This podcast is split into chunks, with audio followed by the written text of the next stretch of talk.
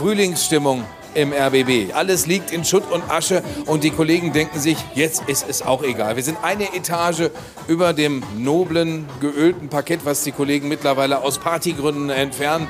Es ist den meisten egal, was hier tatsächlich noch läuft. Verzweiflung aller Orten. Aber ist das wirklich alles so schlimm? Wir werden das heute sauber durchbesprechen, was hier gelaufen ist. Ich verspreche Ihnen aber eine charmante Etage, Themencatering vom Feinsten. Sie kommen auf keinen Bewertungsbeleg, sondern Sie müssen einfach nur jetzt bei uns bleiben. Es ist alles angerichtet für Sie.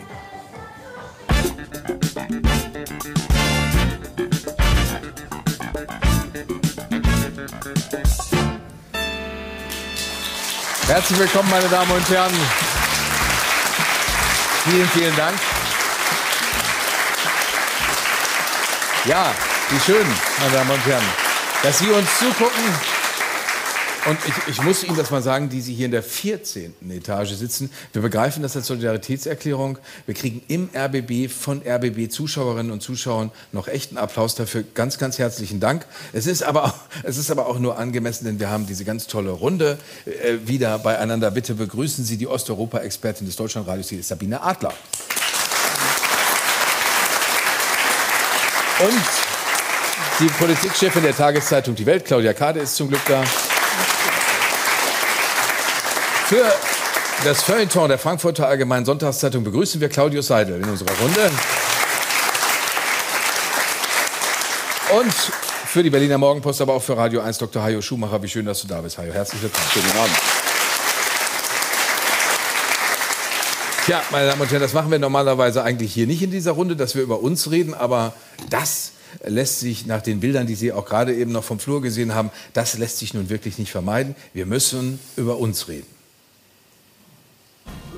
Der RBB macht Radio und Fernsehen und online. Wir wollen Aufmerksamkeit, nur nicht diese. In den vergangenen Wochen war höchst selten davon die Rede, was wir Ihnen gerne sagen wollen. Dafür aber umso mehr, was dem RBB nachgesagt werden kann. Es ging um Versäumnisse, die der Geschäftsleitung und den Aufsichtsgremien unseres Senders vorgeworfen werden. Aus dem ganzen Ärger ergeben sich für uns im RBB sehr wichtige Fragen. Ihr Vertrauen ermächtigt unsere Arbeit. Was machen wir denn, wenn Sie uns nicht mehr vertrauen? Sind hier nur mehrere verantwortliche Leute womöglich aus dem Gleis gesprungen? Oder läuft etwas grundlegend schief? Wenn einer Intendantin fristlos gekündigt wird, bleibt dann die Idee des öffentlich-rechtlichen Rundfunks trotzdem unverändert im Dienst? Arbeiten wir auf Bewährung? Und wer würde eigentlich profitieren, wenn es uns nicht mehr gibt? Das ist die Entscheidung des Verwaltungsrats des RBB von gestern Nachmittag, dass Patricia Schlesinger äh, fristlos als Intendantin entlassen worden ist. Was, das ist die erste Frage, die an euch geht, was von den Vorwürfen, die im Raum sind, ist bewiesen? Die Bewirtungsbelege liegen ja offenbar vor, die Renovierung liegt vor, das Auto mit 70 Prozent, was die Frage nach journalistischer Unabhängigkeit stellt, liegt vor. Also, also äh, jemand ist jemand ein Intendant oder ein, irgendein Chef, der sich in einem Auto, was er zu 70 Prozent mhm. Reduktion bekommt, äh, der ist nicht mehr unabhängig? Inwiefern nicht? Ich finde, 70 Prozent Rabatt könnte dann schon mal eine Berichterstattung etwas milder gestalten, rein theoretisch. Also ich habe noch nie als freier Journalist irgendeinen Computer oder ein Stück Papier mit 70 Prozent Rabatt. Also ich würde dann meinen Schreibwarenladen hochloben lassen, ja. aber, aber, ich meine, äh, Audi sitzt in Ingolstadt. Ganz so oft äh, kollidiert das nicht äh, mit dem RBB. Die Bewertungsbelege, das ist tatsächlich noch nicht bewiesen, ob tatsächlich der Intendantin es unterlaufen ist, dass sie auf den Bewertungsbelegen Leute angegeben hat, äh, die nicht da waren, weil das wäre dann Betrug. Aber das ist, äh, ich, die Frage habe ich deswegen gestellt, weil äh, eigentlich kein Vorwurf tatsächlich bewiesen ist. Die anderen Intendanten fahren große Autos, Hajo, das ist ja nichts Klar. Neues. Claudia, die, die, die Aufdecker. Was ist mit den Bonis? Die, Aufde mit den die, Boni? Ja, aber die, die Boni sind ja nicht, die sind ja in keiner Art widerrechtlich. Da hat ja niemand gesagt, wir werden mal. Doch, es wurde erst gesagt, es gab keine. Okay, Und dann, dann hieß es, alles ist transparent. Ja, Moment, ich, ich, äh, muss dich natürlich ins Kreuzfeuer nehmen, mhm. weil äh, diese Leute von Business Insider, die mit den Aufdeckungen angefangen haben, die kommen ja aus dem gleichen Haus, aus dem, in dem auch die Welt erscheint, mhm. nämlich bei Springer. Springer hat zwei eigene Fernsehsender aufgebaut, nämlich Bild TV und Welt TV. Patricia Schlesinger hat sich dafür engagiert, dass es Tagesschau 24 geben soll. Unmittelbare Konkurrenz ist auch gut, wenn man die unterm Bus werfen kann. Also so siehst du das. So frage ich das. Meine ja, also das fände ich natürlich jetzt schwierig, wenn man alles, äh, was man an kritikwürdigen Dingen enthüllt, gleich äh, so äh, wertet, dass man das nur aus Eigennutz macht oder nur, weil man die Konkurrenz schlecht machen will. Also das ähm, würde ja den ganzen investigativen Journalismus insgesamt diskreditieren. Dann könnten wir ja über andere Medien gar nichts mehr schreiben. Der Spiegel schreibt was über, über den Springer-Konzern. Ist das dann auch äh, alles nur Schlechtmacherei? Das müssen wir ja auch ernst nehmen. Also ich denke, ähm, so würde ich investigativen Journalismus jetzt nicht betrachten. dass Nein, man aber was- was- immer ist es- nur was- das was- macht, um was- anderen, um der Konkurrenz zu schaden. Ich rede mit euch als, ich weiß nicht, wie viele Berufsjahre Journalismus wir fünf insgesamt äh, ins, ins Feld führen können. Es ist eine Menge. Dann können wir, dann können wir, das ist eine 43. dreistellige, dreistellige Zahl. Wir haben Leute hier, die auch viele Jahre im Spiegel äh, hinter sich haben tatsächlich. Und das heißt, ihr seid alle skandalerprobt und ihr wisst, dass es Skandale gibt, die gibt es teilweise einfach nur so und am Ende bleibt sowas übrig wie bei Wie bei Christian, Christian Wulff, Mhm. ein Vergehen von 180 Euro die, oder 200 Euro, die ungeklärt sind. Das war alles. Dem würde ich widersprechen. Ja. Bitte schön, Dem dazu würde ich sind widersprechen. Es ging bei. Christian Wulff um diesen unsauberen Kredit für sein Einfamilienhaus. Und den Vorwurf hat nie irgendwer entkräftet. Der bleibt einfach. Also so. Es gab keinen Sie haben völlig Kredit. recht, Herr Thaddeus. Von irgendeinem Moment an speist der Skandal sich selber. Von irgendeinem Moment an sind alle froh, sozusagen, dass es die Skandalnudel gibt, der man alles, was einem schon lange nervt, sozusagen aufbürden kann. Unbedingt. Und irgendwas kommt immer. Aber äh, dass der Fall Christian Wulff sich in Luft aufgelöst hätte, stimmt einfach. Doch. Aber ich möchte zwei Punkte kurz unterbringen. Ich glaube, es ist ein Fehler, ist jetzt alles auf diese eine Person oder zwei Personen zu werfen in der klassischen Sündenbock-Manier, weil wir haben hier etwas festgestellt, was offenbar dysfunktional ist. Kontrolle funktioniert nicht. Ja. Als kleiner Radiopupsi, der, der ein paar hundert Euro im Monat vom RBB bekommt, fülle ich jedes Jahr so einen Stapel Papiere aus, die nachweisen, dass ich auf gar keinen Fall dem RBB sozialversicherungsmäßig, krankenkassenmäßig irgendwie zur Last falle. Okay, meinetwegen werde ich kontrolliert, aber ich gehe auch mal davon aus, dass dann eine Stückelung von bestimmten Renovierungsmaßnahmen oder oder oder auch kontrolliert wird. Zweiter Punkt: Die, Stü- die, die die Erfolgskontrolle. Stückelung, Moment, die Stückelung, die Stückelung äh, da, da geht es darum, dass wenn ich für 650.000 Euro eine Etage renovieren möchte, dann muss ich dem Verwaltungsrat, wenn ich die kompletten 650.000 Euro ins Spiel bringe, Mhm. dem Verwaltungsrat sagen, das würde ich gerne machen, auf die Gefahr hin, wie das in manchen Sendern geschieht, im ZDF beispielsweise, dass dann der Verwaltungsrat sagt, das machst du nicht, weil das Geld haben wir nicht. Und es besteht der Verdacht, auch der ist nicht bewiesen, Mhm. dass das aus der Intendanz gestückelt worden ist, weil wenn man unter 200.000 Euro bleibt, muss man es nicht äh, groß erzählen, sondern dann kann man es einfach machen. So, Jetzt bitte. zweiter Punkt, Erfolg. Einer der Kampfaufträge von Frau Schlesinger war, das dritte Programm, also das, wo wir jetzt hier gerade sind, das Fernsehprogramm des RBB vom notorischen letzten Platz, den es immer hatte im Vergleich zu allen anderen dritten Programmen. Nicht immer. Der hessische Rundfunk war zwischendurch hinten. So, genau im letzten, im letzten Das Jahr ist der RBB Zeit noch genau mal richtig runter. Es wurde unfassbar viel Geld in eine sehr gefloppte Show investiert. Dafür wurden bewährte Formate, unter anderem ZIP, was die Morgenpostleserinnen und Leser sehr empört. ZIP wurde abgeschafft. Es wurden Kolleginnen und Kollegen vor die Tür gesetzt. Und da fragt man sich, hey, ist es wirklich schlau, so viel Geld in ein Flop-Projekt zu investieren? Die gleiche Frage stellt sich ja jetzt bei diesem Medienhaus, Das ist dessen Kosten Skandal, das ist- explodieren. aber das Das ist ist, ein aber. Führung und Erfolg. Und hier ist ganz eindeutig Misserfolg, wenn du deinen letzten Platz auch noch zementierst, dich auch noch verschlechterst, indem du offenbar ein Programm machst, was die Leute nicht sehen wollen. Das ist für mich ein Erfolgskriterium. Und wie gesagt, nochmal 200 Millionen hier in Beton und Glas und Stahl und irgendein, ich weiß nicht was, Denkmal zu versetzen, äh, anstatt in Köpfe, in Programme, in Inhalte zu investieren, glaube ich auch, dass das unternehmerisch keine richtige Entscheidung Das- ist. Und darüber würde ich auch mal gerne Das könnten, Ja, wir, ich das, glaube könnten wir auch beim, das, könnten wir beim, das könnten wir beim Essen oder, äh, sehr gerne besprechen. Das sind aber Entscheidungen, die obliegen einem Intendanten, einem Fernsehdirektor, einer Fernsehdirektorin, einer Intendantin. Und die Entscheidungen können, wie wir wissen, schiefgehen. Aber du würdest ja jetzt auch nicht, wir hätten keinen, Ja, Sommer, wir hätten keinen Sommerskandal darüber, dass es die Kochsendung Martina und Moritz nicht mehr beim WDR gibt. Deswegen ist nicht Tomburo rausgeflogen. Das ist einfach, das hat Es keinen Zusammenhang. um, es geht, um, ein, es geht um, um darum, dass ein Ziel überhaupt nicht erreicht wurde. Ich meine, hier Kaspar Rohrstedt von Adidas ist jetzt gerade vor die Tür gesetzt worden, weil die Zahlen nicht stimmen. Das scheint bei Intendanten und Intendantinnen nicht zu gelten.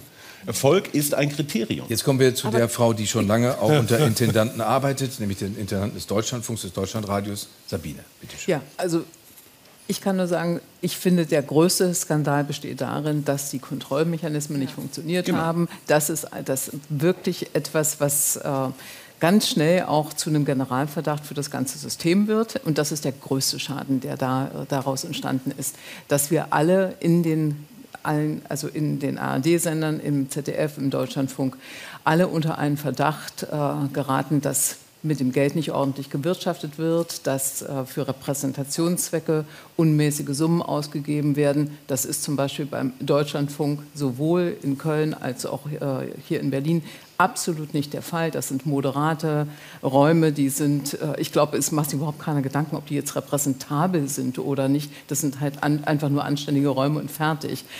Also da ein bisschen abzurüsten. Ich habe mich gefragt bei, äh, bei, bei, dieser ganzen Geschichte, warum muss eine Intendantenetage so, so hochgerüstet werden, so repräsentabel sein? Für wen denn? Für andere Intendanten, die dann mal eingeladen werden? Für die Wirtschaft, die fragt sich, was macht ihr mit den Geldern? Mhm. Das, ist, das ist einfach ein ganz, äh, wirklich die Zeichen der Zeit nicht verstanden. Ja. Also diese Art von, von Prunksucht. Wir haben eigentlich gedacht, dass es äh, auch in der Politik das nicht mehr so gibt dass, dass äh, Leute nicht mehr diese ganz fetten Autos fahren müssen. Und dann sieht man, da, ist, da kommt eine, äh, eine Journalistin, die selber in solchen Themen gearbeitet hat, solche Themen auch äh, investigativ aufgeklärt hat, wird dann, äh, ja, die größten Kritiker der Elche werden dann irgendwann selber welche. Also sie hat einen enormen Schaden angerichtet und all die mit, die nicht kontrolliert haben. Und das ist etwas, äh, wir machen uns die allergrößten Sorgen und da rede ich jetzt sicherlich nicht nur vom Deutschlandfunk, da rede ich sicherlich auch für, was weiß ich, WDR, MDR und wie sie alle heißen.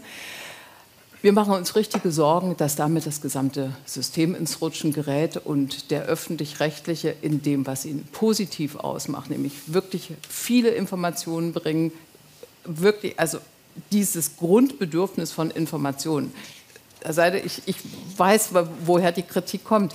Ich bin auch der Meinung, dass wenn wir diese vielen, vielen Programme anschauen und die Inhalte der Programme vor allem anschauen, weiß ich auch nicht, ob das alles zur Grundversorgung gehört. Und so einiges, äh, ich muss damit nicht versorgt werden. Also zu meiner Grundversorgung gehört so manches nicht. Aber äh, gut, nun komme ich auch von, von dem sehr, sehr nüchternen Deutschlandfunk. Das ist auch in Ordnung. Das muss nicht jedes Programm so sein. Das ist auch gut so. Aber ja, zumal wenn man den Deutschlandfunk morgens äh, durchweg hört, was, was, ich tue, kann man einfach sicher sein, dass man schlecht drauf ist. Weil, weil, äh, äh weil also es zahlt wirklich nicht gut aufs Karma ein. Äh, äh, aber unabhängig davon, es ist natürlich die Informationskultur. Herr Seidel, Sie wollten gerade unmittelbar widersprechen.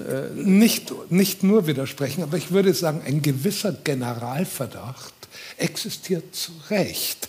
Wenn man sich anschaut, wenn man sich generell die Kultur des Geldausgebens anschaut, wie legitim oder illegitim auch immer, dann haben wir zum Beispiel einen WDR-Intendanten, der verdient so viel wie Frau Schlesinger plus, das, plus die Ausgaben, die ihr noch vorgeworfen werden. Das Missverständnis, was dahinter steht, ist das, dass offenbar in den Chefetagen öffentlich-rechtlicher Anstalten man denkt, man wäre ein Unternehmen. In einem Unternehmen der freien Wirtschaft geht man ein Risiko ein, hat Erfolg, der sich messen lässt, oder hat eben Misserfolg, wofür man diesen, diesen Job verliert. Und Seidel, darf ich Sie da kurz noch erinnern? Carsten ja. Spohr ist der Chef der Lufthansa. Äh, Carsten Spohr hat zugegeben, dass die Lufthansa viel zu viel gespart hat und musste in diesem Sommer 9000 Flüge ausfallen lassen. Wenn ich das richtig weiß, nach der Information heute Abend, ist Carsten Spohr nach wie vor der Chef der deutschen Lufthansa. das ist ein Fall für sich. Also ihn, ihn, ins Spiel zu bringen, ist der sogenannte Whataboutism. Also, ja, aber, aber die, die, diese Erfolgskontrolle, die gibt es natürlich auch. Die gibt es im Öffentlich-Rechtlichen. Mhm. Wir sind also, nicht verpflichtet, Geld zu verdienen, das ist richtig. Das, ist, das unterscheidet uns. Aber das, wir müssen natürlich uns an Einschaltquoten messen lassen und wir müssen natürlich äh, das Bedürfnis der, der Hörer und Zuschauer zum Beispiel erfüllen. Frau Adler, ja, Sie sind hier die Lichtgestalt, weil Sie kriegen von meinen Gebühren 50 ne? Der Deutsch, gesamte Deutschlandradio kriegt ein 50 von diesen 18 Euro, die ich zahle. Den Rest und kriegt alles Helene Fischer für ihre genau. Silvestershow. Genau. Ja, 45 Cent. Aber du, du, du wolltest äh, sagen, Claudia, dass dir der öffentlich-rechtliche Rundfunk gar nicht fehlen würde, wenn er den Bach runtergeht. Was? Nein. oh. Nein, nee, nee, nee. ich darf nur mal. Das ist, wirklich, das ist wirklich. Ich darf nur darauf hinweisen. Fast auch eine alle, Form von. Ja, ich will das nur kurz sagen, weil, weil wenn, wir, wenn wir schon dabei sind, uns hier mehr oder weniger, ohne uns auszuziehen, komplett nackig zu machen, ganz, ganz viele Kollegen von den honorigen Zeitungen, von der FAZ, vom Spiegel, von der Welt, sitzen natürlich nirgendwo lieber als in öffentlich-rechtlichen Gesprächsbrunnen, bei Sandra Maischberger, bei Maybrit Illner, bei, bei, Anne, bei, bei Anne Will. Hier, hier, hier ist Familie. Hier, das ist okay, okay, ist wir sind, wir sind, wir sind ja. wir, solange bis ich meinen Bewertungsbeleg ausgefüllt habe, sind wir Freunde. Und äh, äh danach. danach. ist Dienst. Aber, aber äh, das erst, äh, es gibt Spiegelkollegen, die drehen ARD-Dokus, weil sie das so toll können äh, offenbar. Also das heißt, äh, ihr, ihr nährt, ernährt euch davon ja auch, ihr braucht das ja für Prominenz. Ja, aber also ich wollte eigentlich was völlig anderes sagen, aber natürlich können wir auch darüber sprechen, dass ihr uns ja auch einladet, weil ihr offenbar unsere Expertise interessant findet, unsere Sichtweisen interessant findet. Oder? Genau so ist es. So ist es. So. Und äh, ich glaube, was Sabine sagt äh, zum Thema Kontrolle, möchte ich noch ein bisschen ergänzen. Ich glaube, das Kontrollthema ist zumindest aus meiner Sicht das aller, allergrößte. Es gab bei dieser äh, Büroausstattung äh, Einwände der Compliance-Abteilung hier im Haus. Und die wurden ja übergangen. Das heißt, was ist eine Compliance-Abteilung wert, wenn man äh, es irgendwie schafft, äh, deren Einwände äh, zu ignorieren und zu umgehen? Der Verwaltungsrat, da scheint es ja auch Verquickungen zu, zu geben, die jetzt ungut sind. Äh, die die Kontrolle, die sachdienliche Kontrolle erschwert haben. Also ich glaube, diese Verwaltungsräte, die ja über das Geld auch, über die, das Geld ausgeben, über die Verwendungszwecke äh, mit, mitentscheiden müssen und draufschauen müssen, ich glaube, da muss viel mehr passieren. Also dass das auch, dass das auch viel mhm. transparenter wird. Wer sitzt da drin? Welche Verbindungen gibt es vielleicht zu den, zur Intendanz, zu den anderen Bereichen im Haus? Also die Kontrolle, glaube ich, ist in vielleicht, allen Sendern vielleicht auch, wie befähigt sind wie befähigt eigentlich die sind die? Kontrolleure. Ja. Weil das frage ich mich natürlich auch. Da sitzen Leute drin, die kommen aus, aus allen möglichen Richtungen. Das ist ja erstmal gut. Immer Verbandsvertreter. Aber, aber Verband, ja, und ich weiß nicht, welchen Verbandsvertreter das automatisch schon befähigt, ja. wirklich solche sehr, sehr juristischen, buchhalterischen Entscheidungen zu aber das sind zwei verschiedene Paar Schuhe, der Verwaltungsrat. Verwaltung, ich rede jetzt vom Verwaltungsrat. Ich rede jetzt tatsächlich von der Finanzkontrolle. Ja. Und da, also ich, ich mag, vielleicht bin ich nur unfähig, schlechte Mathe gewesen oder war ich gar nicht, aber ich würde mir diese äh, Art von Kontrollfunktion nicht zutrauen. Aber ich würde wenigstens eine Schulung haben wollen. Ich weiß, dass das jetzt gerade auch überlegt wird. Es wird, äh, also es wird da sehr wohl darüber nachgedacht, diese Leute, die in den Verwaltungsrat entsandt werden, tatsächlich erstmal zu schulen. Und das halte ich für sehr vernünftig, damit überhaupt wissen, wie es man prüft. Aber reden wir mal nochmal über das größte Ganze. Es gibt hier im Raum sind Berliner Polizeibeamte, hochrangige Berliner Polizeibeamte anwesend, die vorhin gehässigerweise mir zugerufen haben, endlich ist der Skandal mal bei euch und nicht bei uns. Äh, also das, äh, das, können wir vielleicht am Rande auch noch mal sagen. Äh, es gibt die Schadenfreude. Das Bild, was wir da sehen, zeigt unsere Kolleginnen und Kollegen. Aber wieso Schadenfreude? Also wenn ja. Frau Schlesinger sagt, es handelt sich um ein politisches Verfahren, also da muss ich mal sagen, wo ist denn da das Unrechtsbewusstsein? Das ist doch, doch jetzt mit Schadenfreude nichts zu tun von anderer Seite. Aber es gibt Leidtragende, nämlich die Kolleginnen und Kollegen, ja, genau. die die, die, Ehren, die ja, ehrenhafte Arbeit. gerade über Erfolg und Geld ausgeben geredet. Aber es aber besteht ja auch eine Chance. nicht von der Berichterstattung, sondern von, dem, von den Ereignissen, die passieren. Von den Ereignissen. Aber, aber gucken wir uns ganz kurz, bevor du das sagst, äh, gucken wir uns, Hajo, eben den jetzt dann amtierenden ARD-Vorsitzenden, äh, Patricia Schüssinger ist vom ARD-Vorsitz zuerst zurückgetreten, äh, den ARD-Vorsitz übernimmt jetzt, hat jetzt Tom Buro übernommen, der schon angesprochene Intendant des Westdeutschen Rundfunks. Und äh, ich glaube, wir können sagen, dass in dem Filmchen, was wir jetzt von ihm sehen, hat er ein, macht er ein sorgenvolles Gesicht und er macht etwas, was höchst ungewöhnlich ist. Er kündigt nämlich letztendlich dem RBB die Freundschaft auf. Wir wissen, dass die jetzige Geschäftsführung wirklich äh, sich bemüht, die Dinge da aufzuräumen und aufzuklären. Aber wir können einfach nur feststellen, dass wir immer noch Informationen hinterherlaufen. Es wird immer unruhiger, immer unstabiler. Äh, und für die ARD wird es auch immer unstabiler. Und das ist das, was uns betrifft als ARD. Äh, wir können nicht mehr verlässlich sagen, stimmt das, was wir für die ganze ARD behaupten. Und wenn das nicht mehr gegeben ist, dann müssen wir jetzt das auch mal sagen. Mhm. Krasse Übergriffigkeit. Ja, das ist, das ist die Frage. Genau, weil, da muss man dazu sagen, Tom Buro lenkt den WDR. Der WDR gehört, ist der größte Sender im ARD-Verbund, nimmt mehr als eine Milliarde Euro aus Rundfunkbeiträgen im Jahr tatsächlich ein. Und wenn er sowas sagt, dagegen ist der RBB ein karibischer Zwergstaat. Das ist so, als würde die USA sagen, das finden wir nicht so schön, was ihr da macht, wir werden wahrscheinlich einmarschieren. So ein bisschen so, so, so, so die, die, diesen, diesen Unterton äh, hat es. Warum finden Sie es übergriffig, Herr Seidel? Ja, der RBB ist ihm einfach keine Rechenschaft schuldig. Dieses, dieses, dieses in meinen ist Eigentlich schon, er ist uns allen Rechenschaft Also für, für meine uns Begriffe hat es etwas zutiefst Heuchlerisches, etwas eben auch, wenn überhaupt, dann schaut bitte alle auf den, auf den RBB, mhm. damit ihr nicht die längstfälligen Legitimationsfragen auch an den WDR. Was sind, die, was sind denn die Legitimationsfragen? Weil die, diese Kontrollsachen, wer, wer kontrolliert was finanziell, das ist eine Sache. Aber was sind die Fragen nach der Rechtfertigung, dass es einen öffentlich-rechtlichen Rundfunk einfach. gibt? Äh, ich werde jetzt so, wie es so Art der Feuilletonisten ist, grundsätzlich. Stellen Sie sich vor, wir hätten keinen öffentlich-rechtlichen Rundfunk und kämen auf die Idee, wir müssten ihn erfinden. Und dann stellen Sie sich vor, was es dann gäbe und vergleichen Sie es mit dem, mit dem Monster, das wir ernähren mit, mit unseren mit unseren. Sie wollten mal ZDF-Intendant werden, Herr Seidel. genau, um, um, um aufzuräumen. Aber was, was, hätten Sie denn dann gemacht? Hätten Sie dann gesagt, dass, also es, wir, wir, schaffen den Fernsehgarten sofort ab?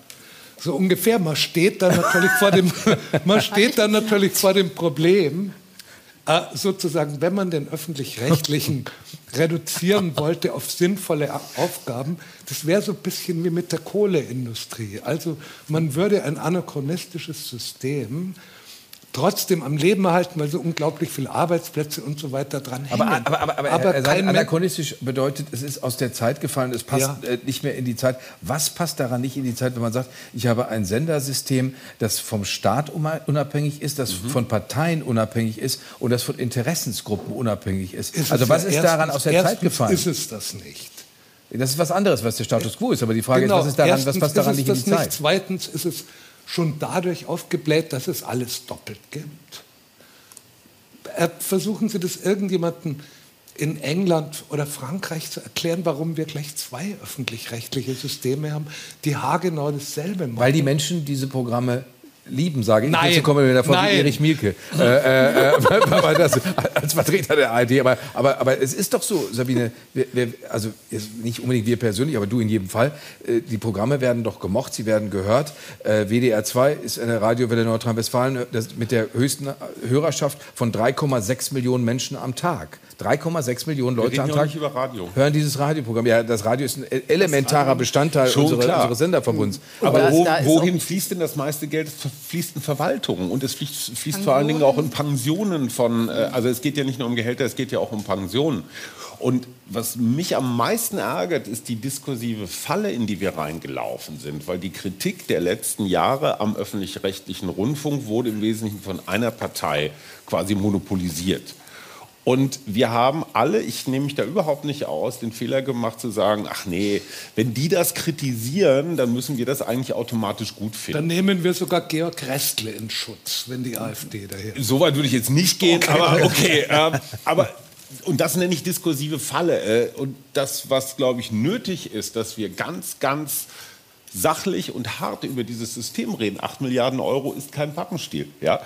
Ähm, das haben wir uns so ein bisschen selber verbaut. Und ich wundere mich auch, wie lange diese Vorwürfe eigentlich so vor sich hingären oder garen konnten, bis sie eigentlich rauskamen.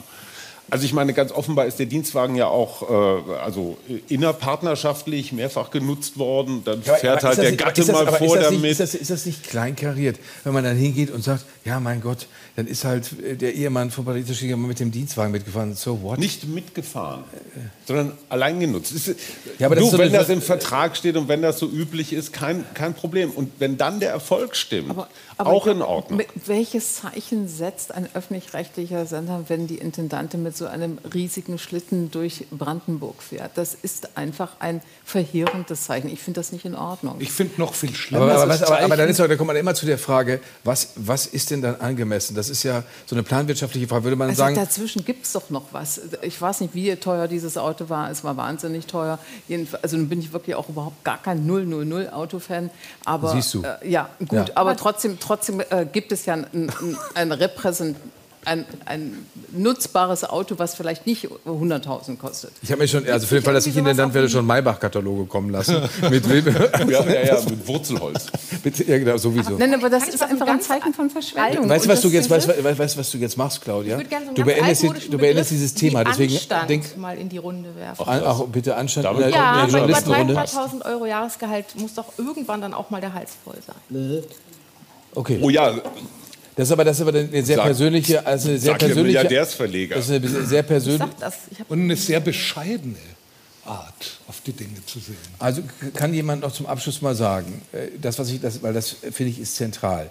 Äh, wird nach eurer Einschätzung, gerade habt ihr gesagt, es ist nur Radio, wird nach deiner Einschätzung der öffentlich-rechtliche Rundfunk gemocht und gebraucht?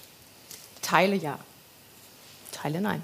Was, was, was würdest du denn abschaffen, wenn du Ich würde würd wirklich gucken, ob ich pro Sendeanstalt so viele Radiosender brauchen würde, wie es äh, gibt. Also WDR 1 bis 5 mit sonst was noch für Infokanälen dabei. Würde ich mich würde ich in Frage stellen. Und ähm, äh, bei den Online-Angeboten frage ich mich das auch oft. Also eine Radio, ein Radiosender, der sehr viel Text macht. Das, ist, äh, das, Das berührt ist- das eure, ist euer Geschäftsbereich, weil Ja, das, das Leute, die Leute, wenn, wir keine, verdienen wenn unser alles Geld immer selber. nur als, also du fragst mich jetzt, ich antworte dir, wenn aber alles immer als befangen Ich- ich- äh, ich möchte das betrachtet so als- wird, dann, dann Aber kann, ich, ist- kann ich mich an der Diskussion nicht mehr Ich möchte das so aber, als- aber, das so Claudia, als- das, das, aber das ist auch nicht mehr so. Also es gab ja äh, genau diese Gesetzesregelung, dass äh, viel Text bei den Radioprogrammen nicht mehr sein darf, bei den Fernsehen auch nicht mehr sein darf. Und wenn man das jetzt anschaut, das, was, was wir an Sendungen gemacht haben, die Beiträge sind bis vor einigen Jahren noch alle wirklich ausgeschrieben, ab, äh, nachlesbar gewesen Ja, ja. im Internet. Das getan. ist, da hat sich etwas getan. Jetzt kann man sie nachhören. Sehr zum Bedauern der Hörer, die sagen, lesen geht schneller als hören. Wir wissen ganz genau, dass es da einen Beitrag gab. Wir würden ihn gerne lesen. Und wir haben etwas zurückgefahren, weil wir es sollten und mussten. Natürlich haben wir uns daran gehalten. Ja. Aber ich finde auch, es ist wirklich ein Qualitätsverlust eingetreten. Ich wollte hätte von dir, aber wollte von Claudia auch was hören als Bürgerin. Als, ich wollte von dir hören, dass du sagst, als Hamburgerin, als junges Hamburger Mädchen war ich da in meinem Zimmer und habe zur Musik getanzt von dem Jugendradio des Norddeutschen Rundfunks von Enjoy. Auf jeden Fall. Achim Reich. Siehst du, es ist doch so, bitteschön, ich wollte so einen harmonischen, Versöhnlich. romantischen Ich bin Schluss so alt, dieses, ich erinnere mich noch an Thomas Gottschalk. An Thomas Gottschalk, Ja, natürlich. genau. Ja, oh mein Gott, Bayerischen ja. Da, da haben wir noch nicht drüber gesprochen. Wir haben nicht darüber gesprochen, was der öffentlich-rechtliche Rundfunk alles an hervorragenden Sachen und tollen Leuten hervorgebracht hat. Auch an vorbildhaften Journalisten. Deswegen sage ich es jetzt noch mal kurz. Wir kommen jetzt aber auf eine andere Lichtgestalt, meine Damen und Herren, nämlich den Bundeskanzler zu sprechen. äh, äh, und, weil wir natürlich jetzt wechseln in die äh, tatsächliche nationale Politik. Der Bundeskanzler ist ein beliebter Mann. Er wird gemocht, jedenfalls von dem, bei dem er gerade zu Besuch ist. Die Welt braucht mehr Leute wie Olaf Scholz. Der ist ein Progressive Leader, also ein voranschreitender Anführer. Gut, dass das mal einer sagt. Der kanadische Premierminister Justin Trudeau mag Olaf Scholz. Lieber Justin, ich freue mich sehr, hier zu sein. Ottawa ist mehr als 6000 Kilometer Luftlinie entfernt. Auf Distanz gewinnt der Kanzler offenbar Statur. Im Nahbereich läuft es nicht ganz so gut. Als Scholz nur zwei Schritte entfernt stand, konnte er den derben Ausfall vom Palästinenserpräsident Abbas gegen Israel mitten im Kanzleramt nicht parieren. Seine Koalitionspartner bestellen bei ihm keine Führung. Sie lassen sich von ihm einen Streit nach dem nächsten schlichten. In den Umfragen hat Deutschland einen fortschrittlichen Anführer und der heißt Robert Habeck. Erinnerungslücken im Cum-Ex-Skandal, eine Regierung schlechtreden, der er selbst angehörte. Was muss Olaf Scholz lassen und was muss er machen, damit ihn die Deutschen so sehr mögen wie der kanadische Premier? Jetzt sage ich, Claudia, Olaf Scholz ist ein ganz normaler Bundeskanzler, aber als jemand, der schon ganze Zeit lang Zeitungen und Zeitschriften liest, weiß ich, ein Bundeskanzler, eine Bundeskanzlerin ist niemand, die ungeschoren davonkommt. Ich weiß nicht, wie viele Spiegelgeschichten ich gelesen habe in den 16 Jahren, dass Helmut Kohl im nächsten Monat wirklich dran ist, weil er es überhaupt nicht raus hat. Und das, wie gesagt, das dauerte dann 16 Jahre. Also ist Olaf Scholz ein ganz normaler Bundeskanzler? Ja, würde ich schon sagen. Was aus meiner Sicht ein bisschen raussticht, jetzt von Kohl mal abgesehen, ist dieses, äh, ich nenne es mal Scholzheimer, also diese Erinnerungslücken bei Cum-Ex. Äh, das finde ich, ehrlich gesagt, das kann man schon von einem Kanzler erwarten, dass er sich mehr Dinge merken kann, als, äh, als er da jetzt so gerade so tut. Seine Spender ja, ja, wollte gerade sagen, das ist, das ist das ne? ja, ähnlich ja. Wie, bei, äh, wie, bei, wie bei Kohl. Da, muss man, da müssen wir vielleicht nochmal sagen, für, für, diejenigen, die das so nicht verfolgt haben oder die Cum-Ex hören und dann gleich verzweifeln, das ist ein, ein äh, Betrugsmodell, mhm. Äh, dieses Cum-Ex. Die Hamburger Warburg Bank war daran beteiligt, sollte 47 Millionen Euro Steuern nachzahlen und musste sie dann irgendwie doch nicht nachzahlen. Und da sagen Leute, na ja, das ist ein naheliegender Verdacht, den aber niemand wirklich beweisen kann. Äh, da hat der regierende Bürgermeister Olaf Scholz und sein Finanzsenator Tschentscher, die haben da womöglich damals einfach nachgeholfen, nachdem sie Gespräche hatten mit der Warburg Bank. Da kann sich an den einzelnen Gesprächsinhalt der Bundeskanzler nicht erinnern. Würde er sagen, würde er jetzt sagen, ich habe danach geholfen, würde, wäre er ein derartiger Lügner, dass er am nächsten Tag zurücktreten müsste. Das heißt, die hat auch gehörigen Wucht. Aber auch da wieder, niemand kann es hier beweisen. Ja, und es gehört, glaube ich, zum, zum Amt des Bundeskanzlers oder auch der Bundeskanzlerin, dass es so im ersten Jahr immer auf die Jacke gibt. Also das ist so ein Stresstest. Das ist ja kein Beruf, den man lernt irgendwo, es ist kein, kein Ausbildungsberuf. Und Olaf Scholz ist mit Situationen konfrontiert, die er bislang so nicht kannte. Niemand, auch ja. aus, niemand, auch außenpolitisch. Und er ist jetzt in dem Sinne kein Schnelllerner, würde man sagen, sondern ne, eher so hanseatisch, bisschen phlegmatisch. Ähm, die entscheidende Frage ist, wird er irgendwann zur Kultfigur? Angela Merkel hat es ja auch irgendwann geschafft, ihr Image so umzudrehen. Ich glaube, mit der Raute kam das irgendwann. Ne? Auf einmal wirkte sie so in sich, dieses Ruhige. Also wird Olaf Scholz noch verkultet bis zur nächsten Bundestagswahl oder bleibt die SPD bei? Wo ist sie gerade? 18, irgendwas Prozent. Zwischen 18 und 19 Prozent. So. Aber äh, gucken wir uns kurz an. Er ist äh, vom Untersuchungsausschuss befragt worden zu dieser Cum-Ex-Affäre. Und da können wir uns noch mal angucken, was er hinterher gesagt hat, Olaf Scholz gebe zu, ich hatte mich darauf eingerichtet, dass es viel länger dauert. Aber die Tatsache, dass es dann schnell und zügig war, spricht vielleicht auch für die Tatsache, dass alles nun mittlerweile auf dem Tisch liegt und man auch die klare Schlussfolgerung ziehen kann. Da war nichts. Es hat keine Einflussnahme gegeben. Schönen Dank. Ja, Sabine, und äh, du hast gerade, womöglich hämisch genickt. Nee, nicht hämisch. Ich, ich bin eigentlich genervt, wenn ich solche Sätze höre. Das ist ein Mann, äh, der war Finanzminister, der ist so lange in der Politik, das ist, äh, ist Jurist, glaube ich, von der Ausbildung her. Er kann, das hat jetzt ein äh, ein äh, Mensch aus seiner politischen Umgebung erzählt. Er kann sich sehr genau erinnern, wie die Akustikelemente in der Elbphilharmonie eingebaut worden sind wüsste ich jetzt nicht so auf Anhieb. Das kann er noch ganz genau erklären und kann sich nicht erinnern, was mit 47 Millionen Milliarden, Milliarden Millionen, äh, Millionen Euro äh, passiert ist, dass, ein, dass Bankvertreter dreimal bei ihm waren, es 56 äh, Begegnungen, Gespräche gab. Daran kann man sich nicht erinnern.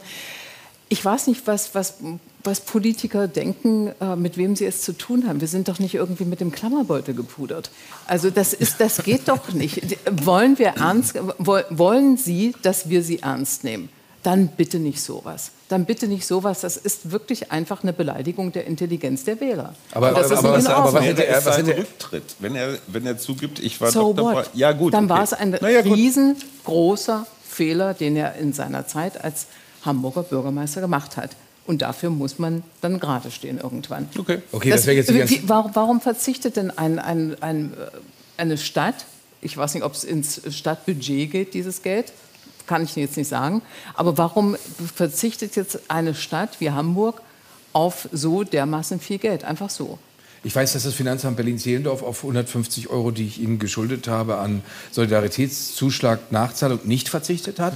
äh, äh, ich habe eine Hast du dich denn erinnert, wie das äh, ich, alles ich zustande kam? Ich, ich, ich, ich, ich, ich frage mal, ob ich, weil ich möchte so, ob ich wirklich in Beugehaft mal genommen werde, mir endlich eine Träne unter das Auge tätowieren kann, als jemand, der dann eingesessen hat. Herr Seidel, aber äh, kommen wir noch mal äh, darauf zurück, was Hayo gesagt hat. Ja, mein Gott, im ersten Jahr gibt es auf die Jacke. Äh, das ist das, was ein Bundeskanzler auszuhalten hat. Äh, Sabine sagt, es nervt. Er, ja, er nervt. ja, also das ist natürlich, wie Hayo da eine Performance bewertet, das ist natürlich alles richtig. Es ist nur die falsche Zeit dafür. Mhm. Äh, wenn einfach so 1900 96 wäre oder so, würden wir sagen, schauen wir halt zu und so warten auf bessere Zeiten, auf bessere Performances. Politiker aber, haben keinen Unterhaltungsauftrag. Aber, aber, aber, das weiß ich schon selber. Aber äh, diese schlechte Performance hat im Moment etwas zutiefst Politisches. Dieses zögerliche, sich zur Ukraine dann doch nicht ganz bekennen. Dieses zögerliche, dann die Waffen doch nicht schicken. Dieses Schweigen, wenn Abbas Ausfälle hat, das ist eben mehr als eine schlechte Performance, das ist eine richtig schlechte Politik mit fatalen Folgen. Und deswegen, äh, deswegen fehlt mir die innere Ruhe, äh, abzuwarten, bis er in die Rolle findet. Äh, zum Beispiel, Claudia, was wäre denn jetzt gewesen? Nehmen wir an, ich wäre Bundeskanzler gewesen, mich hätte das so geärgert, dass dieser Abbas ankommt äh, selber mit Terrororganisationen unter, einem, unter einer Decke. Der kommt also an, der kommt in mein Kanzleramt nach Deutschland, äh, äh, bagatellisiert den Holocaust und geht dann einfach wieder. Und wir wissen, ich für den Handschlag noch. er kriegt 340 Millionen Euro Hilfsgelder, also nicht er persönlich, aber die Palästinenser bekommen die in 2021 und 2022. Da wäre ich jetzt so zornig, dass ich, äh, wenn ich ihm das nicht in der Pressekonferenz gesagt hätte, hinterhergerufen habe, 340 Euro, die kannst du dir von der Backe kratzen, mein Freund. Flieg mal schön zurück, viel Spaß. Äh, das wäre aber dann affektartig und unprofessionell gewesen. Ja, aber es wäre ja schon, äh, das erwartet ja auch gar keiner, aber es wäre ja, glaube ich, absolut zu erwarten gewesen, dass man da nicht äh, nur einen Handschlag äh, hinterher schickt, sondern dass man äh, die Pressekonferenz nochmal wieder aufmacht, nachdem der Sprecher sagt, das ist jetzt hier die letzte Frage und letzte Antwort und sagt, so kann man das hier nicht in diesem Hause und in Deutschland und überhaupt nicht stehen lassen.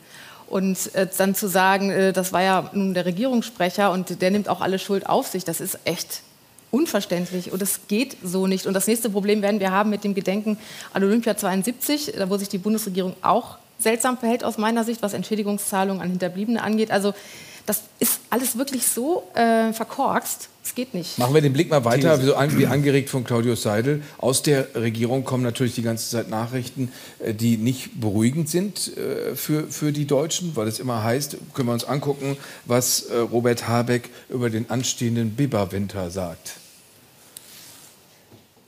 Das wird als politische und als gesellschaftliche Kraftanstrengung bewältigbar sein. Aber es ist eine Kraftanstrengung, und deswegen kann es natürlich auch scheitern. Wir müssen uns da alle unterhaken und richtig anstrengen. Das, das, ist gut mit so einer Skyline und nachts und mit diesem eleganten Outfit. Sieht so aus, als hätte er gerade ein Konzert gegeben, äh, zusammen mit Billy Joel oder sowas. Aber äh, er ist tatsächlich nur in äh, Kanada zu Besuch. Das sind, die, das, sind die, das sind die Nachrichten, die, die kommen. Das heißt, Olaf Scholz kann Hajo, wenn ich jetzt in deine Richtung argumentiere, äh, müsste man sagen, er kann im Moment auch nicht, wer weiß wie, reüssieren, weil dazu sind die Zeiten nicht die richtigen. Deswegen, muss er, deswegen muss er hinnehmen, dass Robert Habeck so viel beliebter ist als er. Ja, die Politik hat keinen Unterhaltungsauftrag und Olaf Scholz hat kein Unterhaltungstalent. Insofern trifft sich das ganz gut. Ja, dass Habeck ein guter Kommunikator ist, haben wir nun alle schon mehrfach geschrieben. Genau, und die Politik hat einen Kommunikationsauftrag eben schon. Und so, ja, genau. an dem Gerade scheitert in diesen Zeiten, ja, mit dieser Gasumlage, man versteht ja gar nicht. So, und eine Blut, Schweiß und Tränenrede von Olaf Scholz mag man sich gar nicht vorstellen. Die, die, die würde vermutlich eher so in der Heute-Show verhackstückt. Ähm, Habeck kann das einfach. Und das Interessante ist ja bei Habeck, dass er mit Zumutungen an seine Klientel, an seine Wählerschaft noch Prozente gewinnt was Christian Lindner interessanterweise überhaupt nicht gelingt. Ja, ist interessant, dass die, die Grünen ja jetzt sogar äh, Kohle, CO2, vergesst den Klimawandel erstmal zumindest für eine Weile, ach, wollen wir nicht doch ein bisschen am Atom noch drehen oder so. Die machen ja alles Mögliche mit. Das hat natürlich viel mit dem Führungsduo, also ich würde Annalena Baerbock da nicht ganz, ganz ausnehmen wollen, aber mit diesen beiden Vertrauenspersonen zu tun. Und die haben halt keinen Cum-Ex an der Backe oder sowas, sondern sind, ja, sauber. Aber, die, aber zum Beispiel hat äh, Olaf Scholz einen Kanzleramtsminister, Wolfgang Schmidt, der auf ganz, ganz sanfte, regelrecht sensible Art und Weise darüber spricht, dass sie im Kanzleramt schon die Heizung vorausschauend runtergedreht haben. Jetzt. Wir haben jetzt eine, ein Gesetz auf den Weg gebracht oder eine Verordnung, die die Raumtemperatur im öffentlichen Raum regelt. Auch hier im Kanzleramt werden wir das machen. Nur noch 19 Grad im Winter. Im Moment würden wir uns ja über so eine Temperatur freuen. Aber natürlich ist das erstmal etwas, was wir für den öffentlichen Raum nehmen. Ja, ich, ich, ich, ich, wollte, äh, ich wollte schon mal was. Äh, was, was zumindest dann nicht stimmt. Ich habe gestern dazu die Chefredakteurin der Welt am Sonntag, deine Kollegin Dagmar Rosenfeld, gefragt und sie hat gesagt, das sei ein Django-Kanzleramt weil da ganz viele Macho-Bacho-Typen unterwegs wären. Äh, das kann man jetzt ja aus Wolfgang Schmidts Äußerung gerade so überhaupt nicht rauslernen. Ja, aus dieser jetzt vielleicht nicht. Ist es ein Django-Kanzleramt, Claudia? Würde ich schon, könnte ich, würde ich unterschreiben, ja. Mhm. Was heißt das denn? Das heißt, so das heißt, dass, das, das, ja, gut, aber, das heißt, dass aber, es da, das, das, heißt, dass es da zum Beispiel ganz viele, da, da sind erstaunlicherweise äh, keine Führungspositionen mit Frauen besetzt worden, weil der mhm. Bundeskanzler ja vor sich herträgt, dass er das Feminat anrichtet und was nicht alles. Äh, äh, das das gibt es ja beim Bundeskanzleramt überhaupt nicht. Und äh, das, was da gestern gemeint war, ist, dass da einfach äh, äh, Männer sitzen und viel Mansplaining machen und sich ziemlich mhm. toll finden. Also so wie der Bundeskanzler, das wird ihm nachgesagt, kann ich nicht bestätigen, weil ich ihn dazu nicht gut genug kenne. Aber das wird mir auch nachgesagt, dass er auch diese Art, lass mich das mal machen, weil ich weiß es einfach das, alles am besten. Das kommt ja, ja nun permanent. Ja, lass mich mal nachmachen genau diese Geschichte. Also würde wir haben ja, guck mal, in drei Jahren die Chance, das alles zu korrigieren mit unserer Stimme. Und Friedrich Merz wird das, das Django-Kanzleramt in einen Hort der Diversity verwandeln.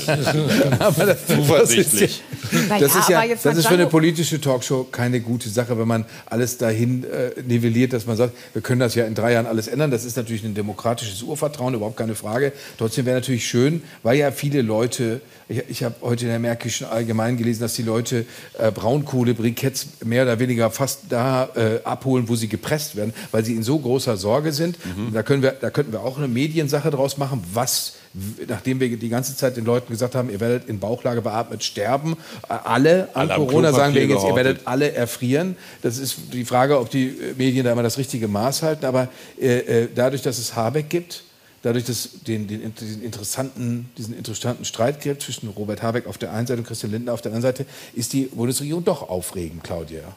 Ja, also aufregend bis nervig, würde ich sagen, weil äh, ich finde, bei diesen ganzen essentiellen Fragen, die wir jetzt haben, also bei der Gasumlage fand ich, war es höchst dilettantisch, wie es gelaufen ist. Alle haben wirklich darauf gewartet, wie, wie hoch wird dieses Ding ausfallen, worauf muss ich mich einstellen in den nächsten Monaten, wie kalkuliere ich mit meinem eigenen Geld äh, war irgendwie bis zum letzten Moment unklar, ob die Mehrwertsteuer nun von der EU genehmigt, äh, die Mehrwertsteuerabschaffung für diese Umlage von der EU genehmigt wird oder nicht. Also hatte man auch schon das leise Gefühl, so, wenn es nicht klappt, dann ist die böse EU schuld. Dann wurde das wieder rausgerechnet. Dann haben wir jetzt einen vergünstigten Mehrwertsteuersatz für Gas insgesamt wem hilft das jetzt, wem nicht. Dann haben wir ein, ein wochenlanges Gerangel um Entlastungen, die nötig sind. Man hat das Gefühl, das ist eine Endlosschleife von Profilierungsritualen mhm. jeder einzelnen Partei. Das hat mit dem, äh, ein Ergebnis ist nicht in Sicht es eilt, es ist unangebracht. Ja, aber das ist aber, genau die Frage, die ich stellen aber, wollte, Sabine. Ja, ich finde, ich finde genau diese Debatte, also Gasumlage, dann Mehrwertsteuersatz,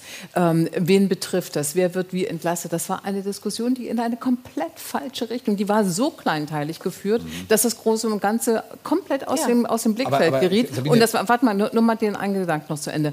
Das, was doch eigentlich geschehen musste, war, diesen Gasversorgern zu helfen.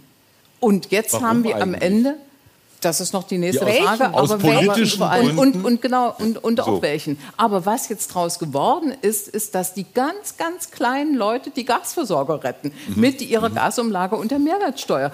Wie bekloppt ist das denn? Also bei mhm. diesem, bei diesem Bankenskandal wurden die Banken gerettet die Banken, aber nicht von den Sparern und vor allem nicht von den Kleinsparern, sondern die wurden von der Politik gerettet, also vom, vom Staatshaushalt. Mit von, von, auch mit, unser mit, Geld. Der, auch unser Geld, aber es wurde nicht der kleine Sparer überproportional mhm. rangezogen, wie jetzt der kleine Gasverbraucher sozusagen überproportional rangezogen. Jetzt zumal nicht klar ist, welche die Frage, die ich dazu Konzerne stellen, die Frage, die ich dazu stellen möchte, weil das, das, große, das große Ganze hast du gerade angesprochen. Im Großen und Ganzen können die im Moment doch nur auf Sicht fahren, Herr Seidel, weil die Probleme, es ist nicht so, man hat ein Wahlprogramm geschrieben, da hat man reingeschrieben, wir, führen, wir schaffen Hartz IV ab und schaffen das Bürgergeld an.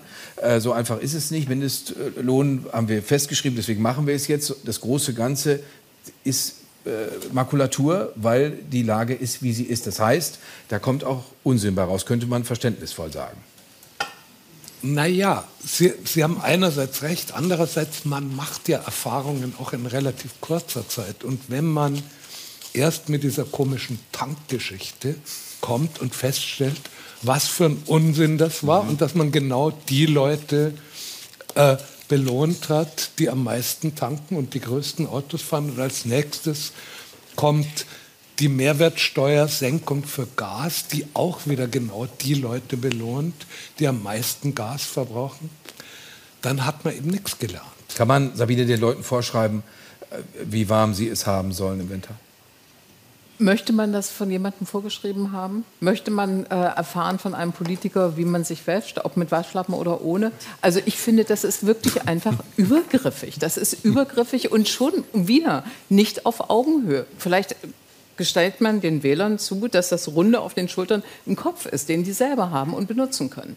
Das, das ist einfach unerhört. Das Gut, das tun nicht alle, aber vielleicht doch, ja, aber die, aber doch relativ aber viele. Und die, die es nicht tun, die können sich ja erzählen lassen von ja, den aber das, das, Problem ist doch, dass dieser Spirit, den wir in den Koalitionsverhandlungen hatten, ne, als die da alle so nebeneinander und die Limettenkoalition und wie dufte sie sich alle verstehen und wie schnell sie ihren Koalitionsvertrag total einvernehmlich hingeschrieben haben. Jetzt sehen wir, dass dem halt nicht so ist. Es ist ja nicht so, dass, dass eine Koalition bedeutet, drei Parteien kriegen jeweils ihre 100 Prozent durch, sondern jeder kriegt halt halt 33 oder was weiß ich was durch. Und dann kommt es zu diesem totalen Unsinn, erst die Mineralölkonzerne mit diesem Tankrabatt zu füttern, um sie dann mit einer Übergewinnsteuer ihnen das Geld wieder wegzunehmen. Also nur weil der eine das wollte, kam wie so ein Kompromiss raus und und und. Die Kunst wäre jetzt, und das ist Führung, und wer Führung bestellt, soll sie ja angeblich kriegen, und das ist Aufgabe des Bundeskanzlers, sich einfach mal zu überlegen, wie kriegen wir diese Interessen so unter einen Hut, dass es nicht immer so, so widersprüchliche Ergebnisse gibt, die am Ende nur zum Beispiel die Gaskunden bestraft. Ja? Und alle Menschen, die nichts mit Gas heizen oder was betreiben, zum Beispiel völlig raus. Ne? du hast einerseits völlig recht, andererseits ist die Priorität, wie kriegen wir die Interessen unter einen Hut, meiner Ansicht nach eine sekundäre. Die, die, das primäre Interesse muss sein, wie kriegen wir Leute, die sich ihre Gasrechnung nicht leisten können, durch diesen Wind. Aber es ist eine Koalition. Die, die ja. sollten okay, schon mal sowas wie eine gemeinsame wir, Meinung haben. Werden wir, werden wir äh, im September wieder darüber reden können. Morgen Was? ist ein äh, besonderer, ein besonderer Tag für die Ukraine und äh, nein, wir haben ein drittes Thema, Herr Seidel. Ein, ein, ein wichtiges Thema. Äh, es ist morgen, äh, vor, morgen vor einem halben Jahr äh, hat Wladimir Putin die Ukraine überfallen. Morgen ist ein besonderer Tag in der Ukraine. Morgen feiert die Ukraine ihren Unabhängigkeitstag. Ab August 1991 gehörte der Staat nicht länger zur Sowjetunion. Die Ukraine ist in diesem Jahr so abhängig wie nie, vor allem von der Unterstützung aus dem Teil der Welt, der den russischen Diktator nicht triumphieren sehen will. In Deutschland finden es manche offenbar nicht mehr schlimm genug, wenn russische Soldaten zigfach Ukrainerinnen und Ukrainer vergewaltigen. Linke und AfD fordern ein Ende der Sanktionen gegen Putins Russland. Denn uns in Deutschland vergewaltigt schließlich keiner. Warum sollten wir also im Winter frieren müssen? Was nützt es den Ukrainern, wenn in Deutschland die Lichter ausgehen, fragte der FDP-Vizechef Wolfgang Kubicki in einem Zeitungsartikel. Er möchte die Skandalpipeline Nord Stream 2 in Betrieb nehmen. Treibt uns die Hilfe für die Ukraine in die eigene Hilflosigkeit? Schlimmstenfalls 10% Inflation, kalte Wohnzimmer und im Bad nur den Waschlappen. Welches Opfer ist die Freiheit in Europa wert? Falsche Frage. Äh, um, ja, die, das können Sie gleich nochmal sagen, Herr Seidel, warum das die falsche Frage ist, um dann nochmal darauf hinzuweisen, was der öffentlich-rechtliche Rundfunk zu leisten in der Lage ist, meine Damen und Herren. Die ARD-Tagesthemen werden morgen von unserer fantastischen Kollegin Karin Mioska aus Kiew präsentiert. Es ist gelungen, da ein Studio aufzubauen. Äh, Karin ist überdies, für den Fall, dass Sie das nicht wissen, äh, auf äh, sehr hohem Niveau der russischen Sprache mächtig. Deswegen ist das also die richtige Frau am richtigen Ort und Sie verfolgen das hoffentlich im Fernsehen. Herr Seidel, äh, das höre ich nicht so gerne Kritik an den Lagen, aber sagen Sie ruhig gerne nochmal, warum das die falsche Frage war. Die falsche Frage, das ist eben sozusagen die, die AfD oder die linke Frage. Wir, unsere Gasrechnungen sind hoch, weil wir solidarisch mit der Ukraine sind. Und das ist eben, das ist die falsche Verbindung. Unsere Gasrechnungen sind auf jeden Fall hoch. Wir, wir, die äh, zu, zu sagen oder zu glauben, wenn wir jetzt nur kuschen vor Putin und schön, was weiß ich, Nord Stream 2 eröffnen oder die Sanktionen aufheben, dann wird alles gut. Das ist eben Außerdem sind unsere Gasrechnungen hoch, weil wir die letzten 20 Jahre die falsche Energiepolitik gemacht haben. Das ist der Punkt. Ja? Und das muss man vielleicht auch mal der Vorgängerregierung nochmal aufs Butterbrot schmieren, über 50 Prozent abhängig von einem Energieträger. Das ist einfach Irrsinn. Und, aber, und das aber ist wiederum das Gute an dieser Situation. Wir haben ein, ein Reformtempo, das finde ich bemerkenswert. Das, was worüber seit Jahrzehnten geredet wird, nämlich der Ausbau der regenerativen Energien, kommt jetzt langsam mal in die Puschen. Sogar Markus Söder möchte da so ein Stück Trasse bauen. Halleluja. Ja, dass man zwischendurch mal eben kurz die Solarzellenproduktion nach China hat wegziehen lassen, naja. Kommen wir äh, auf, die, auf, die, auf, die, Ukraine zurück, wie das äh, gesehen wird. Der Bundeskanzler hat äh, heute äh, hat noch in Kanada umfangreiche weitere Waffenlieferungen für die Ukraine im Wert von 500 Millionen äh, Euro angekündigt. Ich darf an der Stelle übrigens mal endlich eine Talkshow-Geste machen, die ich so gut eingeübt habe, dass ich sie fortsagen muss, meine Damen und Herren. Die Buchempfehlung. Äh, Anfang September werden wir es vorstellen. Sie können dieses Buch haben. Es hat eine Frau in unserer Reihe, in unserer Reihe hier geschrieben. Sabine Adler nämlich hat es geschrieben und es erklärt Ihnen ganz, ganz viel. Sie werden hinterher klüger sein, deswegen bitte schön besorgen Sie sich dieses Buch, verschenken Sie es an Menschen, mit denen Sie es gut meinen. Das heißt die Ukraine und wir. Sabine, war das abzusehen, dass ein Politiker einer Regierungspartei, Wolfgang Kubicki nämlich, um die Ecke kommt und sagt, was hat die Ukraine davon, wenn bei uns die Lichter ausgehen? Also war abzusehen, dass das Interesse und die Leidenschaft für das Leiden der Ukrainer nachlassen würde in der deutschen Öffentlichkeit. Ich glaube schon, das war abzusehen, denn äh, es ist natürlich auch ein Krieg wird etwas, woran man sich gewöhnt, leider. Das ist ganz furchtbar, aber das ist so. Und äh, dass Kubicki etwas sagt, was sowas von daneben ist, äh, also wenn man jetzt anfängt zu, zu argumentieren, warum ist das eigentlich, äh, er betreibt das Geschäft von Putin. Putin freut sich genau darüber, nämlich dass tatsächlich ähm, er, ich bin jetzt sehr abgelenkt. Front erodiert. ja, äh, ich, er betreibt das Geschäft von Putin, weil er die Gesellschaft spaltet, weil er genau diesen Zusammenhalt, den wir jetzt brauchen, dieses sich, sich unterhaken und sagen, wir stehen das durch. Das, so jemand wie ein Diktator, der Krieg führt, schafft das nicht, dieses Land äh, auseinanderzutreiben und, äh, und eben nicht einheitlich in dieser schwierigen Phase nach vorn zu führen. Äh, das ist in der kleinen äh, Dimension schon so bekloppt, was er da gemacht hat. Es gibt eine Nord Stream 1 Leitung, die benutzt wird, die zu einem Drittel gerade befüllt wird oder sogar noch weniger als einem Drittel. Wenn man dieses Volumen erstmal nutzen würde, wäre ja schon aus diesem Grund diese Nord Stream 2 Leitung völlig überflüssig. Aber Putin, also nicht, nicht äh, zu begreifen, dass Putin genau dieses Hahn auf, Hahn zu benutzt, um uns fertig zu machen, um uns zu zerstreiten.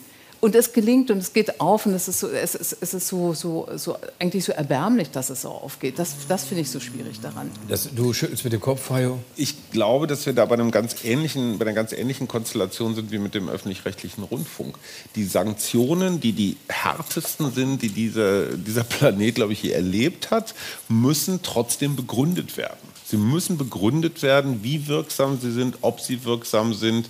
Und dieser Effekt, dass Putin seine Rohstoffe woanders hin verkauft und dafür sogar noch mehr Geld verdient, also darüber darf man reden, darüber muss man reden dürfen, sind diese ja. Sanktionen wirkungsvoll. Und jetzt mal abgesehen von ähm, Kubikis Einzelmeinung, das ist jetzt egal, aber die Begründung der Sanktionen fällt nicht leicht. Ich ich halte sie für richtig, gar keine Frage, aber findet mir zu wenig statt. Es gibt so einen Konsens, so, das sind Sanktionen, die tun Putin weh und jetzt ist gut. Aber in dieser ganzen Argumentation geht, finde ich, etwas schief. Das sieht ja so aus, als hätten wir jetzt vorausein diese diesen Gasboykott erklärt. Und das ist ja mhm. gar nicht der Fall. Nee, nee. Nicht wir haben den Gasboykott erklärt. Wir haben ja gerade gesagt, wir können ihn nicht, wir leisten ihn uns nicht, weil wir Rücksicht auf die Wirtschaft nehmen wollen. Und jetzt haben wir mit der anderen Seite nicht gerechnet, nämlich dass Putin nicht so viel Gas, so lange wie es geht, durch die Pipeline schickt und damit auch so viel wie möglich Geld in seine Kasse spült, sondern dass er einfach dieses Gas als Waffe einsetzt. Das war etwas, was wir, was wir vorher nicht wussten. Und wir wussten natürlich auch nicht, wobei durch Nachdenken käme man drauf, wenn weniger Gas kommt, wird das Gas teurer, also steigt, äh, steigt das Ganze. Claudia, äh, er ist im Moment bei Justin Trudeau zu Gast, Olaf Scholz, und Justin Trudeau wird von der kanadischen Zeitung als der Cowboy in, dieser, äh, in diesem Ukraine Krieg bezeichnet, weil er so entschlossen vorangeht und sagt, das lassen wir uns äh, nicht gefallen. Äh, Wladimir Putin darf nicht, Wladimir Putin wird nicht gewinnen. Jetzt ist der Bundeskanzler zu Gast und sagt 500 Millionen Waffen mehr. Das heißt, auch er, auch der deutsche Regierungschef lässt sich von Justin Trudeau ziehen. Kannst du das Ziel erkennen? Also das mit dem Ziehen lassen, das hatten wir ja schon mal vor einigen Wochen, als es hier diese Konferenz gab äh, in, in Rammstein und äh, die Bundesregierung auch plötzlich ganz viele Waffen zugesagt hat und von denen sind immer noch längst nicht alle da. Wir erfahren auch immer mehr, dass immer wieder, dass Anfragen aus der Ukraine über Wochen nicht bearbeitet oder abschlägig beschieden werden. Also die Zusagen sind das eine, das, was dann am Schluss in der Ukraine ankommt und wann, das ist leider was völlig anderes offenbar das Ziel, das hat ja Olaf Scholz auch nicht richtig klar benennen wollen, das hatten wir ja auch schon mal das Thema, äh, darf die, soll die Ukraine siegen, soll sie mhm. nur nicht, nicht verlieren? Mit also, Krim, ohne Krim. Das ist alles ja auch völlig unklar. Ich, äh, zu Hajo, ich würde sagen, die Sanktionen begründen sich einfach dadurch, dass dieser brutale Angriffskrieg immer weitergeführt wird äh, weil du meintest, wir müssen die Sanktionen ständig neu begründen. Die, Wirksam also, die, Wirksam die Wirksamkeit das, ähm, begründen. Ja, die Wirksamkeit Sind es die richtigen Mittel? Die Wirksamkeit entsteht ja auch erst mit dem Zeitverlauf, wie wir jetzt feststellen. Ne? Also Aber wenn wir noch mal auf die Waffenlieferung zurückkommen. Mhm. Also wie lange hat es gebraucht, der Bundesregierung klarzumachen, wir, wir wüssten gerne, welche Waffen geliefert sind. Nicht nur versprochen, sondern geliefert wurden. Daraufhin wurde eine Webseite eingerichtet, wo man das angeblich schön transparent sehen kann. Wart ihr mal auf der Webseite? Wenn man sich die an, wenn, wenn man darauf geht und jetzt denkt, jetzt erfahre ich es aber, weil jetzt möchte ich es mal wirklich ganz genau wissen, man erfährt es wieder nicht genau. Man erfährt, dass schon irgendwas gesendet, äh, verschickt wurde, vielleicht auch angekommen ist, aber man erfährt nicht, wann ist das passiert, wann wurde es zugesagt, was steht, was noch aussteht, das erfährt man, das ist richtig aber in welchem Zeitraum möchte man es denn vielleicht zustellen? Das heißt also, da wird eine Transparenz versprochen, die wieder auch nicht eingehalten wird. Und das finde ich nicht in Ordnung. Das ist auch unser Steuergeld, was da reingeht. Und es gibt, und, und es gibt halt den, Be hm? Entschuldigung, nein, also, es gibt halt den begründeten Verdacht, dass genau das die Regierungslinie oder Scholz-Linie ist. Wir sind irgendwie solidarisch mit der Ukraine, aber eben nicht zu sehr. Nicht so, dass die am Ende gewinnen. Nicht so, dass wir am Ende Wladimir Putin für immer verkretzen. Und dieser Verdacht zusammen sozusagen mit der populären Haltung, wenn wir nur kuschen, schickt uns Putin wieder Gas und wir kommen gut durch den Winter. Das sind für, für meine Begriffe die zwei gefährlichsten Tendenzen. Obwohl der genau, Kanada, genau, Kanada-Besuch dient dem Ziel, äh, sich tatsächlich von, von russischem Gas äh, auf längere Sicht zu emanzipieren, wenn ich das da, so richtig ja. verstehe. Darf ich das mal einmal durchdeklinieren, warum das so wichtig ist, dass wir jetzt nicht kuschen und nicht wieder einfach Gas geliefert bekommen, weil in dieser Zwischenzeit mit unserem Gas, für das wir bezahlen, die russische Rüstung hochgefahren wird. Das heißt also, Putin bekommt eine Verschnaufpause, er nutzt das Geld, um sein Land hochzurüsten, um die Waffen neu zu produzieren, um auch äh, Soldaten zu rekrutieren und geht dann über kurz oder lang wieder rein. Das ist das, was die Ukraine schon einmal erlebt hat. Und im Gegensatz zu uns macht, macht die Ukraine, weil es so große und schmerzhafte Erfahrungen sind, diesen Fehler kein zweites Mal. Sie wird nicht abwarten und sie wird keine Pause machen. Sie wird Putin keine Pause fürs Kämpfen gönnen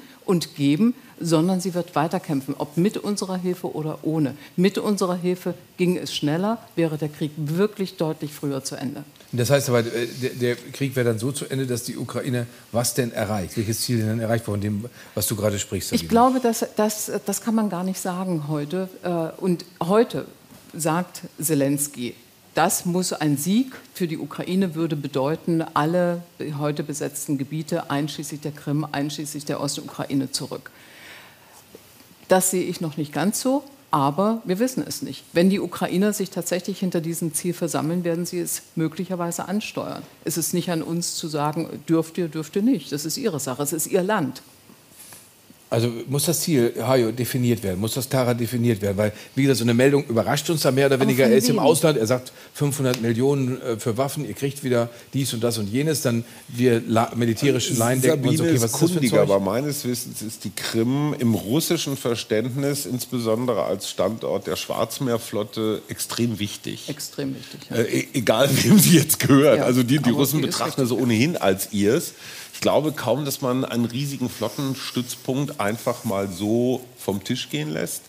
Ich finde diese Spielerei rund um das Atomkraftwerk extrem besorgniserregend, weil das wieder so eine Eskalationslogik ist und dass jetzt auf einmal in Kiew ein Geheimdienstler, ein hoher ukrainischer, in seine eigenen vier Wänden umgebracht wird, dass die Tochter, Frau Dugina, des, des Kreml-Ideologen äh, äh Dugin, eine Auto, durch eine Autobombe ums Leben kann. Es zeigt einfach, dass jetzt der Krieg sich auch so ausweitet in, in, in andere Richtungen. Und ob wir mit schweren Waffen aus Deutschland den Krieg ganz sicher früher beenden würden, finde ich eine mutige Aussage. Ich wüsste das nicht. Ja, Sie kommen ja nicht. Also wir sind jetzt nicht in der Beweis, äh, äh diese jetzige Situation äh, ist nicht der Beweis. Das gesagt. du hast gesagt, wenn wir mehr ja. schwere Waffen liefern, ist der Krieg früher vorbei wir liefern im Moment nicht genügend schwere Waffen, also zieht sich, ist die ukrainische Seite nicht so stark und in der Lage, tatsächlich nach vorn zu gehen. Wir, also das, und zu eskalieren. Es, es ist, wir werden das am 20. Das September, ist eine, eine Pattsituation. Wir werden das am 20. September fortsetzen müssen, diese Diskussion bedauerlicherweise. Wir sind dann allerdings auch kurz vor der Niedersachsenwahl und äh, wir sind dann hoffentlich äh, immer noch hier auf unserer schön renovierten Etage. Stimmt das äh, eigentlich, dass du Intendant wirst? Ich werde ich total, ich werde sowas von Intendant, das glaubst du gar nicht. Habe ich vorhin ja schon gesagt, der Dienstwagen ist ausgesucht. Äh, äh, ich danke euch sehr für. Was für, ist es, ein Skoda? Ich, es ist natürlich äh, genau. Smart. Äh, vielen, vielen Dank äh, für euer Engagement. Vielen Dank, meine Damen und Herren, dass Sie heute Abend so toll hier waren, uns Gesellschaft geleistet haben. Vielen Dank, dass Sie uns zugeguckt haben. 20. September, ich hatte es schon erwähnt, kaufen Sie das Buch von Sabine, gucken Sie morgen Abend die Tagesthemen, bleiben Sie jetzt hier, denn Christian Ehring von Extra 3 kommt, macht eine tolle Sendung und bitte schreiben Sie ihm, er soll sich den Bart abrasieren. Dankeschön, meine Damen und Herren, einen wunderschönen guten Abend.